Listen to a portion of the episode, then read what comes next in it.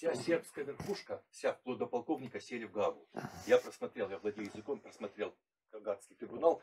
Вообще, к сожалению, на русском языке нету. Это совершенно потрясающе. Шерлок Холмс отдыхает, посмотреть, в особенности, как Милошевич и э, Шешель обороняются. Да. Как, как, кстати, как мужественно, Игорь Иванович, вот, хочу вам сказать, э, вы все время Милошевича только вот знака минус употребляете. И действительно, он сдавал позиции, позиции. Но в Гаге он вел себя удивительно, мужественно, удивительно умело. И вот Шешель, который, он говорит, мы всегда, я всегда был врагом Милошевича и э, на политической арене. Он говорит, в Гаге мы стали друзьями, и он э, скончался как мученик, как христианский мученик. Можно я отвечу? Да.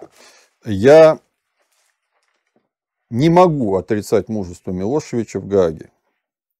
Я не могу и не должен отрицать то, что он ушел из жизни как христианин, как патриот своего народа. Но когда он был главой государства, я лично наблюдал вещи, которые надо было сделать, чтобы выиграть войну в Боснии, которые не делались.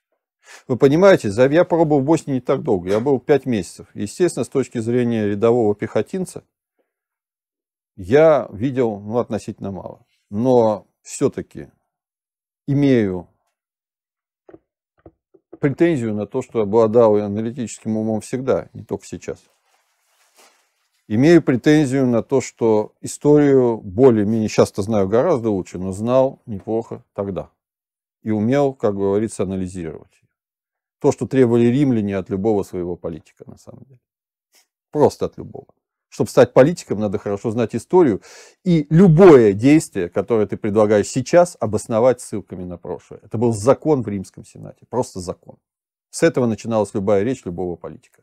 У нас этого не существует в принципе. Ну ладно, возвращаясь. Так вот, за пять месяцев, которые я видел в Боснии, я видел, что никто палец о палец не ударяет, чтобы создать из плохо дисциплинированного, отвратительно обученного,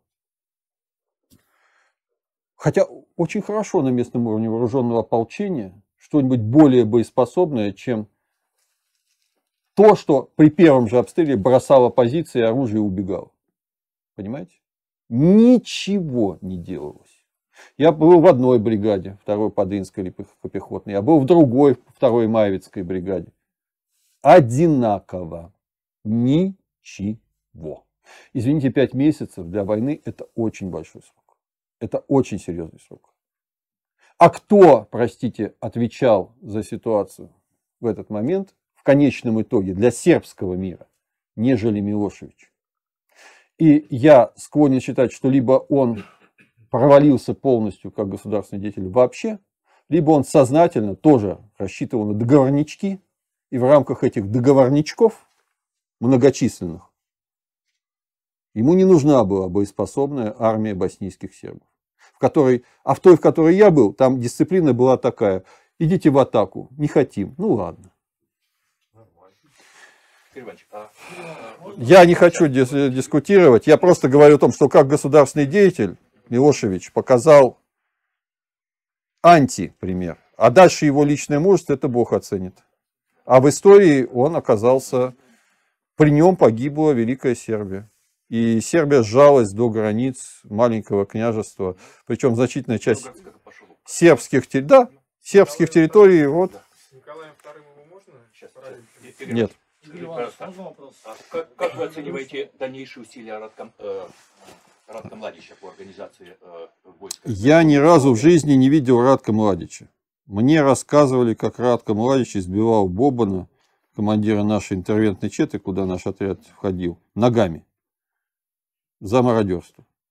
Но при этом Бобан не был ни арестован, ни расстрелян, ни даже отстранен от командования ротой. Как полевой командир уже сейчас, может быть, не уровня Радка Младича, потому что у него все-таки побольше людей было, наверное, но у него ресурсов было побольше. Я могу сказать так, что командир, который избивает ногами ротного и после этого его не расстреливает, это не командир. Я бы не стал бы избивать его ногами. Я бы его предал суду и расстрелял, или отправил бы в штрафную роту. И у меня в Славянске, если я кого-то посылал в атаку, попробовал бы у меня кто-то не пойти. А так я видел, как сербы собирались атаковать заголовок первый раз. Из 130 человек встало три командира. Всех трех скосили тут же из пулеметов, потому что они, они, остальные вообще не встали. И никто за это не пострадал. Это не армия. И так пять месяцев. В результате у них выбили всех самых храбрых бойцов, а остальные убедились, что для того, чтобы выжить, вы понимаете меня. Это, это и все в конце концов замыкается на голову. Отвечает за все голова. Как я виноват за все, что, за все ошибки, совершенные в Славянске и в Донецке. Я виноват в этом, я это признаю. Были ошибки, и мои, и мои недогляды, и мои малодушие было. Я виноват в этом. Почему мы оправдываем Милошевича за то, что он прекрасно себя вел в Гаге? Это Бог я ценит, как он вел себя в Гаге. А в истории он показал себя могильщиком большой Сербии, в результате которой значительная часть сербов подвергается геноциду фактически на территории за пределами той республики, которая у него осталась. Ну, это так, это к слову. Просто надо оценивать, разделять человека и историческую фигуру. Да, вы, вы хотели. А, раз что вы заговорили про Славянск, я не хотел это говорить на камере, думал потом задать вопрос. Ну, раз да, чего, мы ничего не стесняемся. Да. А вопрос такой. А, смотрите, вопрос, наверное, к вам, как к историку, как э, военному профессионалу, наверное, да? Как вы оцениваете, насколько ваши имевшиеся на тот момент навыки, опыт, ну, может быть, способности э, соответствовали, коррелировали той военной обстановке, которая тогда была. Я говорю сейчас про 2014 год. Я отвечаю вам. Как специалист по маломасштабным спецоперациям, к ведению большой войны, в которой выливалась постепенно на уровне хотя бы бригады, я не был готов совершенно.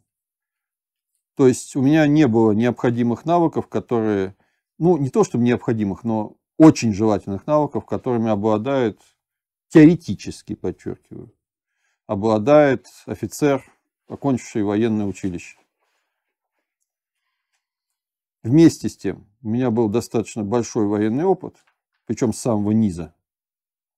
Я понимал, я знаю психологию рядового солдата, я знаю, как чувствует себя командир, оперативник. То есть я это все, все эти ступени я прошел. Ну, не очень высоко, но прошел. Я знал и сейчас знаю, что можно требовать от людей, а чего нельзя. Поскольку я сам был добровольцем, вот в таких вот регулярных формированиях. Я достаточно хорошо понимаю психологию солдата срочной службы, потому что я был солдатом срочной службы. Причем совсем не райских условиях, мягко выражаясь. Я видел офицеров, э, как надо действовать и как не надо действовать. Все-таки относительно большой служебный опыт. Когда спецоперация, как я ее видел и спланировал, в Славянске закончилась и началась война, вот пока была спецоперация, я был, я считаю, что я был хорошо эффективен. Угу. А позднее? А позднее, а позднее мне нужен был начальник штаба, начальник связи, начальник тыла, профессионалы. У меня не было никого. Если бы Суворову дали под команду гарнизон Славянска, я не думаю, чтобы он смог сделать больше, чем сделал я. По одной простой причине. Полководец – это не только мозги, не только личные качества, не только умение предугадывать ходы противника, это еще чем вооружены, как обучены его солдаты и кто ими командует. А у меня на момент выхода из Славянска ни одного из, из пяти рот, которые у меня были, пяти рот, потом они развернулись в батальоны, не было ни одного профессионального офицера. Ни одного. Ротами командовали сержанты или просто авторитетные для добровольцев люди. А тех офицеров, которых мне послали добровольцев, их всех уложили Ходаковский с Бородаем под аэропортом. 26 убитых и куча раненых. Где, а каждый из них у меня бы командовал или взводом, или ротой. Каждый. Давайте следующие вопросы. По крайней мере, я скажу так, я был, может быть, не самым лучшим командиром, но других не было. Это, нет, это понятно. Это, вот, вот и ответ. Ваша самооценка, может быть, вот самооценка, я совершил там кучу ошибок. Я, допустим, э, позволил себя уговорить, хотя я понимал, что Ямполь удастся, не удастся удержать. Я позволил себя уговорить, чтобы дать за него бой. Батальон был разбит, который его оборонял, потому что батальон был не обстрелян.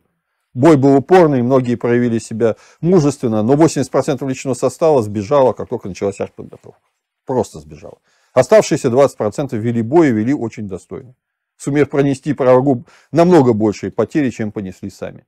Но в том, что бой был проигран, виноват я, потому что я сам спрашивал, а не надо ли отвести. Мне сказали, нет, мы постараемся удержаться. Я позволил себя уговорить. Это моя ошибка, просто вот одна военная ошибка. Ошибка моя военная при выходе из Славянска, я это всегда подтверждал, что я уходил со второй колонны, а не с последней.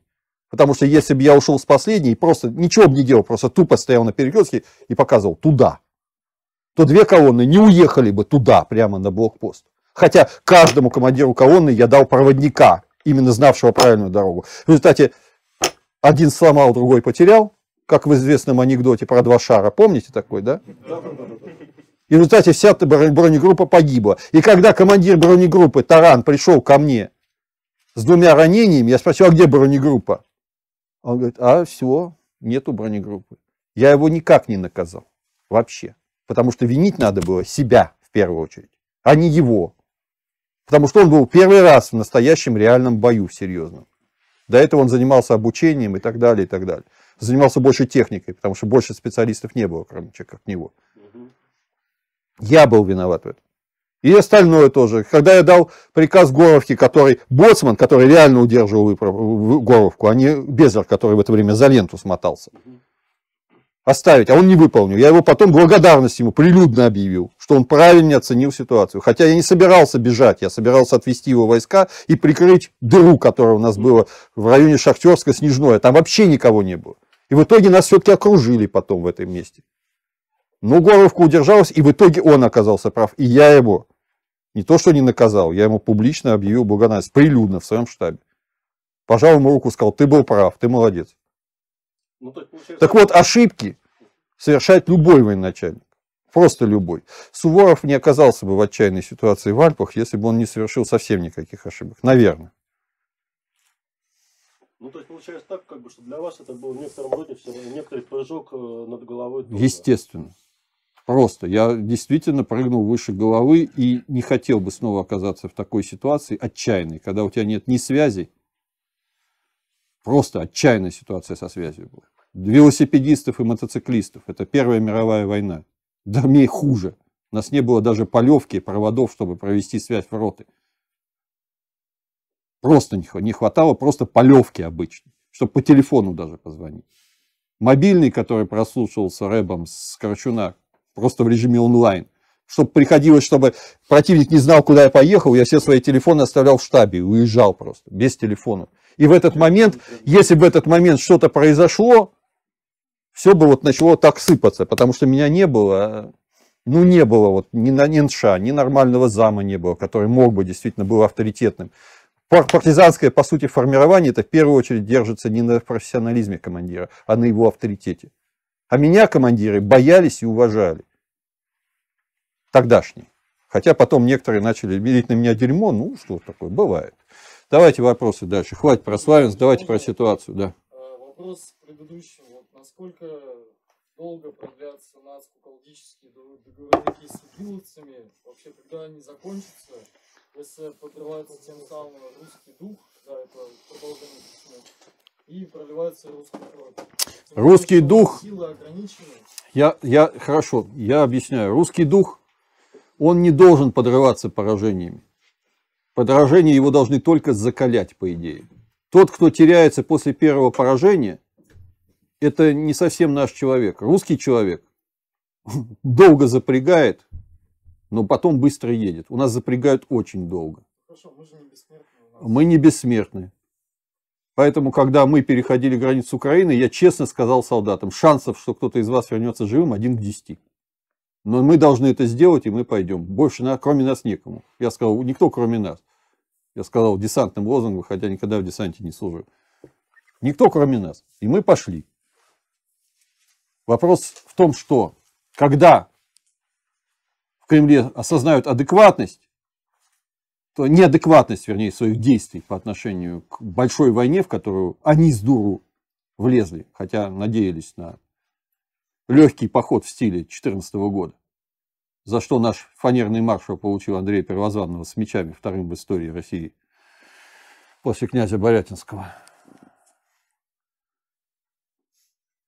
Я думаю, что это произойдет после того, как наши войска потерпят нескрываемое тяжелое поражение на территории Украины. Я очень не хочу этого поражения. Очень надеюсь, что они возьмутся за Рум раньше. И потом будут меня, все тролли, которые есть в интернете, будут мне тыкать меня пальцем и говорить, посмотрите на этого нытика. Ни одно его предсказание не исполнено. Но то, как обстоят дела сейчас, через несколько месяцев мы получим превосходство Украины в вооружениях, в живой силе и в соединениях, как минимум два к одному к нашим вооруженным силам. Как минимум. И результат не замедлит, с учетом высокого боевого духа противника, не замедлит сказаться.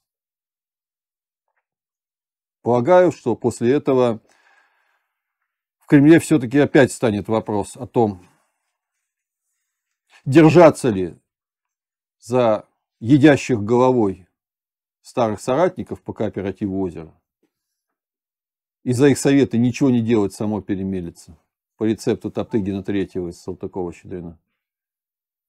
Или все-таки воевать всерьез.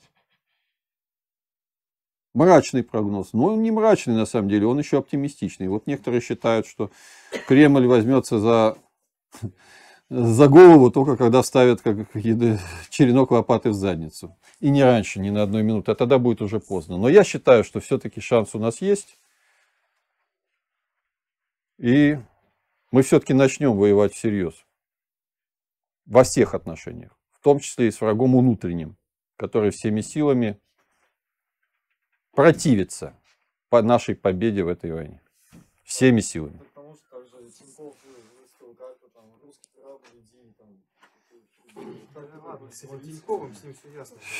У нас с очень многими все ясно.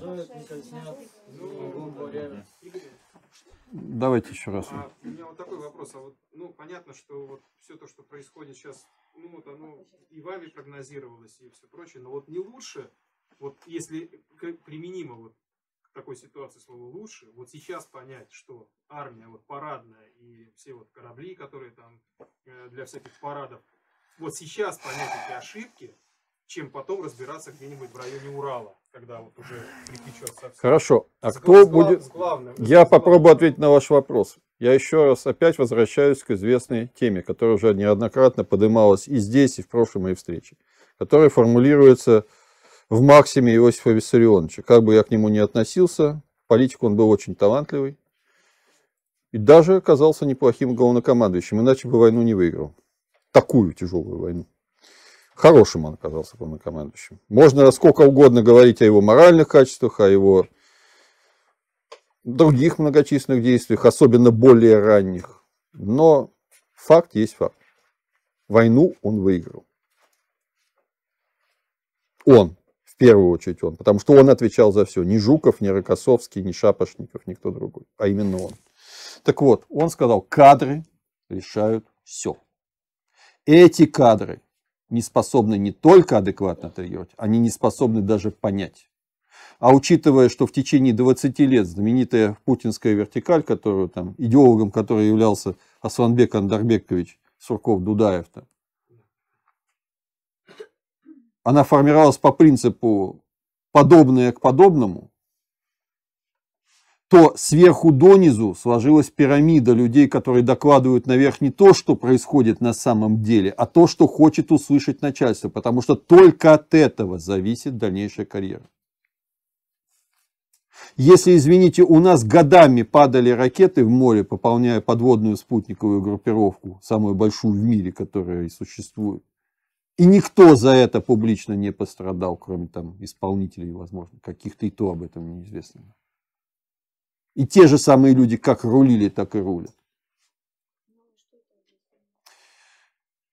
Пока либо первое лицо не решит отсечь от себя значительную часть своих друзей по ограблению населения в Санкт-Петербурге, либо, и так, либо мы проиграем эту войну. Вот и все. Пока невозможно выиграть войну с Грефами, Ургантами, Соловьевыми Шапира, ну, Ша- Соловьев Шапира в данном случае мелкий исполнитель, а с Грефами, Миллерами, эту войну не выиграть.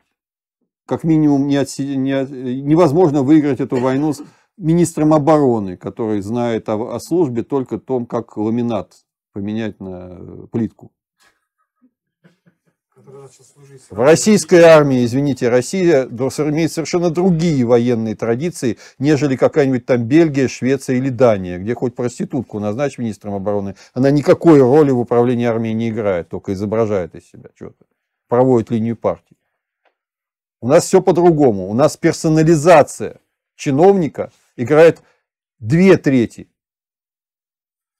дает две трети конечного результата. Если чиновник вор, мерзавец и тупой, как пробка, то две трети, вот что угодно будут делать подчиненные, э, они будут до него равняться. Через какое-то время он наполнит такими же, только еще тупее, еще подлее, еще вороватее, всю вертикаль снизу.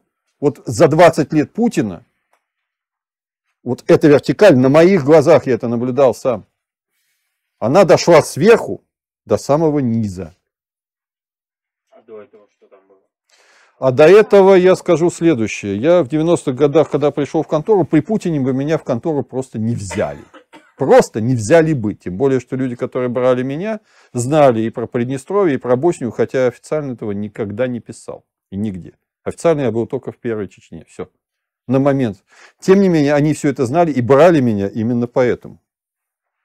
И вот когда я в 99-м уехал в Чечню, окончательно я вернулся только в конце 2005 года, вот уже со всеми, никого не осталось из этих людей. Просто никого. Их заменили либо люди, которые головой едят, либо карьеристы, которым насрать на все, кроме как на то, чтобы они продвигаться по службе. Даже на страну. А дальше, как я уже сказал, степень твердости дерьма понижается к низу. И чтобы пройти, оказаться на самом низу, на самом низу, надо пройти через все фильтры. И сколько-нибудь твердое до самого низу не долетает. Есть у тебя принципы, выше определенного уровня не продвинешься. Нет принципов, стекай до самого низа. Будешь богатым, славным и будешь миллиардером. Ври, как последняя сволочь, и достигнешь успеха. Я ответил на вопрос, может быть, сумбурно. Дальше. Вот, Игорь Иванович, о персонализации чиновников и ко всему, чему вы говорили, вы вспомнили Николая Леонова. Он был э, начальником аналитического отдела КГБ СССР. Да, я в курсе. М, Я лично с ним не знаком. Да, я его лично не знал, хотел спросить, был ли он хорошим человеком. Я, Но- я с ним лично не знаком, смотрел его выступление, ну вообще в интернете я смотрел, он говорил все правильно. У меня только всегда возникал один вопрос, а где ты был тогда? Вот я хочу спросить тоже об этом. А, ну, понятно, что Не все от него зависело, естественно, да. а, об этом я говорил с другими чиновниками, но чем занимался аналитический отдел, чем он вообще занимается последние 20 лет? Там вообще остался кто-нибудь или нет? Я, во-первых, там немножко другая структура, и то, что в КГБ был отдел, у нас, наверное, сейчас уже называется, при мне называлось управлением, а сейчас, возможно, уже и департамент какой-нибудь. Или, вернее, деп- не департамент, департамент и в прошлом служба. Во-вторых, я не вправе говорить до сих пор, и это не имеет принципиального значения о том, как протекала моя служба, вообще. не. Тем не менее, это затрагивает вопросы, которые я отношу, по крайней мере, к грифу ДСП. Это не моя информация, делиться ей я не очень хочу. Я могу сказать следующее, что я об этом говорил, опять же, много раз, если вы захотите, внимательно найдете. Корень переворота 91 года, опять же, без... Давайте отринем вопрос о советской идеологии. Я считаю, что Советский Союз должен был нуждаться, нуждался в реформировании очень серьезном, в том числе идеологическом. Но он не нуждался в уничтожении, в том, как его развалили, разрушили, не поставив на его место ничего, кроме базара по распродаже обломков. Самого гнилого с бандитами, как говорится, имеющими свою маржу. Так вот, корень этого переворота лежал в 1960 каком-то году, когда после, вскоре после свержения Никиты Сергеевича Хрущева, Леонид Ильич посмотрел на товарища Семичастного, который возглавлял тогда КГБ, и подумал, как он легко сверх Никиту Сергеевича. А ведь он возьмет и меня. Товарищ Семичастный был отправлен на персональную пенсию, фактически под домашний арест до конца жизни, вскоре. А на его место был назначен человек, не имевший никакого отношения к спецслужбам вообще, и делавший всю свою карьеру в комсомольско-партийных канцеляриях. Чистый еврей по происхождению с обоих сторон, для, известный нам под фамилией Андропов, от имени своего отчима. Кстати, память о котором бережно начали восстанавливать, как только Путин стал директором ФСБ после, э, вернее, перед Патрушевым, до того, как он пошел на повышение в администрацию президента. После Ковалева, по-моему, да. Если я ничего не путаю. По-моему, так. Так вот, до этого в коридорах Лубянки стояла неприкаянная доска, которую сняли при КГБ еще, ну, вот при Ельцине в начале. С именем Андропова. Как только Путин пришел, ее тут же водрузили обратно на Лубянку, дом 2. Просто я сам лично видел много раз, проходя мимо нее в коридоре. Так вот, Первое, что сделал Андропов, это полностью уничтожил любую самостоятельность КГБ перед, от ЦК КПСС. Выстраивая очень сложную советскую систему управления, замкнутую на первое лицо, Сталин обеспечил себе несколько каналов получения информации независимой. Причем он был в этой информации заинтересован, поскольку он, как бы его опять же не располагали, свое, был своего рода гениальный управленец. Ему для того, чтобы руководить огромной страной, в очень сложной ситуации требовалась надежная информация. Поэтому у него этим занималась органы власти управления, соответственно, отчитывавшиеся Совмин, у него этим занималась отдельно партия, которая отчитывалась, давала информацию отдельно. В армии, допустим, это представляли э, члены военного совета, они по партийной линии как бы курировали. Этим занималась отдельно спецслужбы, то есть органы государственной безопасности. Три абсолютно независимых источника информации. Ну, он старался добиться независимости, и поэтому в том числе он стравливал, никогда не давал создаваться комплотом между этими людьми. Потом, под конец, после войны, он еще пытался четвертый, госконтроль. Очень интересная контора, которую Сталин создал специально для того, чтобы еще иметь еще один, независимый от партии, от спецслужб источник информации. То есть отдельные государственных контролеров, которые во многом дублировали функции даже не спецслужбы, а корпуса жандармов отдельно времен Николая Павловича когда жандармы на самом деле не занимались не столько политическим сыском, сколько информированием императора о реальности того, что происходит в стране. Четвертое отделение, собственно, его императорское канцелярии. Даже не корпус жандармов, а именно четвертое отделение. Так вот,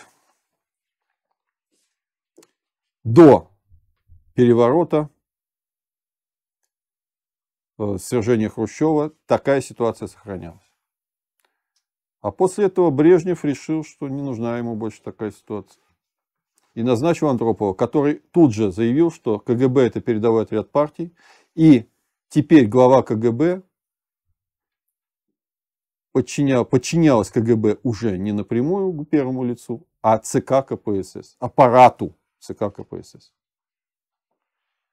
Что позволило к 1991 году, вернее к 80-м годам создать ситуацию, когда в КГБ ничего самостоятельно не решали когда было запрещено разрабатывать, если, условно говоря, при Сталине МГБ могло взять любого государственного чиновника за реальные преступления и занималась разработкой их, если находила за ними серьезные грехи, то при Андропове это было официально запрещено. Лица, начиная от первого секретаря райкома вообще не подлежали, при получении любой информации негативной этого человека, КГБ ничего не предпринимало, а только направляла информацию в ЦК КПСС. И все. Запрещено было разрабатывать партийную элиту. В этой ситуации партийная элита пошла во все тяжкие.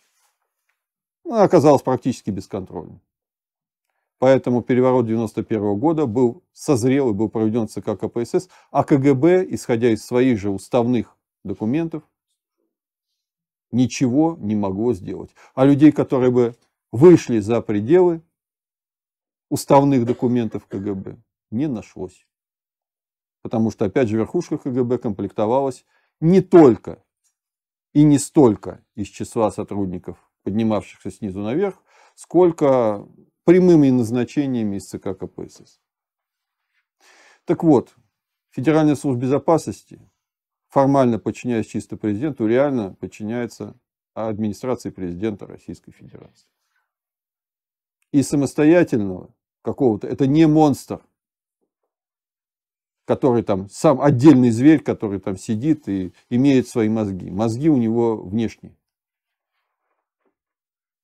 Внешние. А это просто руки. Я не оправдываю, не собираюсь это делать, я просто объясняю вам реальность.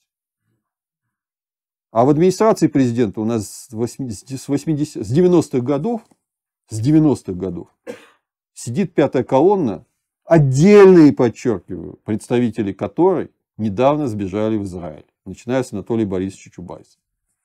Но большая часть, касающаяся того же израилита Кириенко, в части касающейся, сидит на своих местах и даже продвигается дальше по должности. А во главе ФСБ просто исполнители, которые назначаются по принципу пороха не выдумает, без приказа действовать не будет. А приказ, какой мы отдадим, такой будет выполнять. Вот так. Поэтому, когда сложилась общая система, согласно которой наверх принято подавать не ту информацию, которая есть на самом деле, а ту, которую хотят услышать. В ФСБ через какое-то время это стало законом. А в 90-х было не так. Я сам это знаю. Потому что вот разница между, вот 5 лет я пробовал практически безвылазно в Чечне, ну вот там с перерывами, но тем не менее, фактически я был головой там все время. Сюда я приезжал только так, отдохнуть там, подивиться новому идиотизму, который появился, и уехать обратно. Так вот, для меня это было резко прямо смена. Вот в 90-х мы писали наверх, по крайней мере, на руководство конторы, то, что есть на самом деле. Реально писали. При этом выводы, да, писались там, вот те, которые начальство хочет услышать. Ну вот, но выводы, а информация была реальной. А сейчас такого нет. Сейчас пишут то, что начальство хочет услышать. И вымарывается все, что может не понравиться начальству. От этого зависит карьера нынешних руководителей. И эта система сейчас во главе страны. А что? Поэтому я ничего, ничего не очень удивился, когда наши поехали в Харьков в полной уверенности, что Кернес перейдет на нашу сторону, что сопротивляться никто не будет, и что все будет замечательно. В результате огребли по самое не балуйся, и не все сумели выйти из Харькова. не знали, что Кернес умер? Ой, не Кернес это, не этот, не Кер... Э, э, нет, там Допа и Гепа, кто из них там этот? Добкин. То есть их двое, я их все время путаю. Я этим специально не занимался, поэтому оба, два сапога пара, что называется. Вот, или, если не сказать хуже. Вот результат. Поэтому меня не очень удивился тому, что, потому что наверх доложили, что украинская армия такая же, как в 2014 году. Там хотели услышать, что она такая же, что она ничуть не улучшилась. Вот. И операцию спланировали. Это примерно так, когда чиновник смотрит на улицу, а на улице пожар, наводнение, стреляют. А у него по бумаге написано, что все хорошо. Мир и благорастворение воздухов. Так вот, чиновник будет издавать свой приказ не на основании того, что он видит в окно, а на то, что у него в бумаге написано. Потому что так он приучен за свою 20-летнюю карьеру. Только благодаря этому его продвигали, продвигали, продвигали. И сейчас он генерал, потому что, начиная с лейтенанта, приучился врать на каждый пук начальства. Как хочет начальство, так он и соврет. И Путин сам стал заложником этой ситуации. Знает он этого или не знает, судя по тому, что самые главные вруны по-прежнему на местах, то, скорее всего, или не знает, или уже не может выйти из этой ситуации. Или не хочет выйти из этой ситуации. Но рано или поздно они все заложники. Все. Даже нелюбимый мой фанерный э, маршал заложник. И, и Патрушев заложник. И даже Золотов, который там, как вы помните, такой умный человек, что Навального на кулачки вызывал.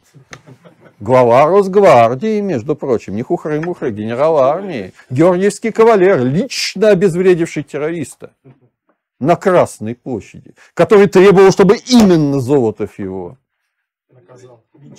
Нет, а задержал. Другому он сдаваться отказывался. Мощно, да, правда. Нет в стране больше человека, способного уговорить террориста отказаться от теракта, кроме лично командующего Росгвардией, которому, понимаете ли, не дали ордена святого Андрея Первозванного с мечами, а вот Георгий захотелось. А зато вот у него есть Георгий, а у Шойгу нету. А вот у Шойгу есть Андрей Первозванный с мечами. Круто, да? Ну, не с деньгами же. Так вот, ну, деньгами. У обоих столько, что... Ден- Денег столько, что правнукам хватит, но все отберут. Все отберут. Так вот, вот в чем заключается. Кадры решают все. Кадровый вопрос самый главный. Начинать любую мобилизацию, начинать любые военные действия, надо начинать с кадров, причем с самого верха. Нормальные кадры через какое-то время, не быстрое, сумеют перестроить систему, набрав нормальных людей. По-моему, подождите, кто же из э, американских адмиралов, американцы же отнюдь не идиоты, кто был главкомом ВМФ США во время войны на Тихом океане с японцами? Немец. Немец, правильно. Его знаменитая фраза, да, немеца. Секрет грамотного управления заключается в том, чтобы находить хороших людей и позволять им заниматься тем, что они лучше всего умеют делать. Они тогда создали сеть э, независимых аналитических центров и пользовались их услугами. Я лично был знаком с Федоровым, директором ВЦИОМа, еще в конце нулевых, начале десятых годов. И уже тогда он, не особенно скрываясь, но я его консультировал по вопросу его личной проблемы. Вот. Он мне не поверил, но через какое-то время, сделав, как я сказал, он проникся ко мне некоторым уважением, вот, поскольку я оказался прав, и он мне в том числе рассказывал о том, как в ЦИОМ делает опросы населения. То есть они из администрации президента получают нужные результаты, ничего не делают, пилят с администрации деньги и подают тот результат, который нужен администрации президента, накинув плюс-минус несколько процентов. И так везде. Это вот вам независимый аналитический центр, не государственный источник информации. Фактически превратился в распил денег. Так же, как русский мир на Украине, который строил Сурков с беседой, он тоже заключался в том, что получить из казны миллиарды, распилить их между собой и найти людей, которые будут расписываться за получение этих денег, получая малую толику там, на Украине. А будут эти люди делать что-то или нет, главное, чтобы отчеты красиво составляли. И в результате у нас сейчас, на 24 февраля сего года, Украина собиралась скинуть нацистский режим Зеленского, а ее солдаты собирались массово переходить на нашу сторону. Судя по тем задачам, я не голословно говорю, я разговаривал с людьми, которым эти задачи ставились. Судя по тем задачам, которые ставились нашим офицерам и солдатам. В результате чего колонны снабжения, которые без охраны шли за маршировавшими вперед войсками, начали массово гореть. Росгвардейцы начали заезжать в Харьков, и не все оттуда сумели убраться. И треть, пошел третий месяц тяжелой войны, которую не решаются назвать войной, а до сих пор называют специальной военной операцией. Это в первую очередь результат абсолютно неправильной оперативной обстановки, оценки абсолютно неправильной. В первую очередь. Потому что если дом построен на болоте, то не стоит удивляться, что он начнет тонуть или разваливаться. Нисколько не стоит. А правильная оценка оперативной обстановки это лежит во главе угла любого адекватного плана боевых действий. Гитлер проиграл войну против СССР в 1941 году, когда это, он думал, что колосс на глиняных ногах. Из этого строились планы. И сколько потом немцы побед не одерживали, стратегическая ошибка изначальная, она привела Гитлера к поражению. Стратегическая оценка СССР в целом. Вот сейчас мы начали нашу военную, специальную военную операцию, основываясь полностью на неправильной, на абсолютно противоположной реальности основе. И никто, подчеркиваю, никто до сих пор за это не ответил. Так же, как никто не ответил за то, что наша половина золотовалютных резервов оказалась арестована за границей. Никто даже не предположил. Недавно Николай сказал, это было неправильное решение. А чье неправильное? Председатель Совбеза не имеет отношения к этому решению. Между прочим, у нас Совбез сейчас реально, там реально обсуждается стратегия. Пример господин Мишустин, главный налоговик, который вот реально в этом, в этом он разбирается, налоги выдирать, не, совсем не причастен к этому. Курирующий там Кудрин, что, никакого отношения не имеет? Или, может, Набиулина, глава Центробанка, абсолютно не имеет никакого отношения? Или, может, Бортников, директор ФСБ, который обязан был сказать, что это нельзя так делать. Просто обязан. Это его функциональная обязанность предупреждать государство об угрозах государственной безопасности. А потеря половины золотовалютных резервов, кто мне скажет, что это не угроза государственной безопасности, я плюну ему в лицо. Есть такие, нет? Я плеваться не буду, я не верблюд. Не беспокойтесь. Так кто? Я про президента не говорю, с ним мы нам плыть, извиняюсь. У нас проблема, что у нас, у нас наш пароход идет на, напоролся на рифму и тонет. И другого капитана у нас нету. Вот такой у нас, да, замечательный. Я его сам сколько лет называл нашим как уникальным стратегическим преимуществом. Это не я, это Володин первый назвал, я просто повторял за ним. Еще там всякими умными словами там, вот. Но другого-то у нас нету и не будет сейчас. Потому что альтернатива, первый помощник, это Тывинский, как говорится, оленевод, он вообще дерево. И, по-моему, работает на врага, если так честно говорить. Вот мое мнение личное. Вот мое личное мнение, что Шойгу вот это тот человек, который или с шарфиком подойдет, или с табакеркой, в зависимости от расклада, сзади. И да, после этого мне не будет жалко то, что останется от Владимира Владимировича. Я буду жалеть только о упущенных шансах.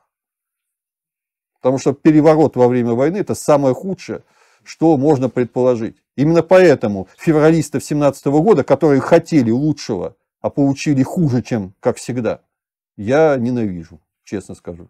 Ни Родзянко, ни Гучков, ни них надо было вешать всех. И в этом я абсолютно солидарен с белыми генералами. И не потому, что там я э, так отношусь к Николаю Александровичу, государю. Я к нему, кстати, хорошо отношусь. А именно потому, что как бы они ни думали, как бы они ни хотели, они привели страну к катастрофе. Вот сейчас переворот, свержение Путина, возможно, оно неизбежно. Но это будет катастрофа. Катастрофа, натуральная. Это смута с Украиной в полном составе перейдет сюда. Я не пугаю. Возможно, нас это ждет в ближайшие месяцы. Возможно. Но не хотелось бы. Пока есть шанс, пока есть шанс, надо действовать. И то, что я сейчас вам здесь наговорил на кучу статей Уголовного кодекса, это мой сознательный выбор, друзья. Сознательный. Потому что другого выхода у меня нет. Я обязан говорить. Это требуют мои товарищи, которые погибшие, без рук, без ног, парализованные. И если я не могу поддержать их на фронте, то, по крайней мере, я буду говорить правду в той мере, в которой это необходимо для того, чтобы докричаться, попытаться хотя бы докричаться до них. Хотя бы. Это мой долг.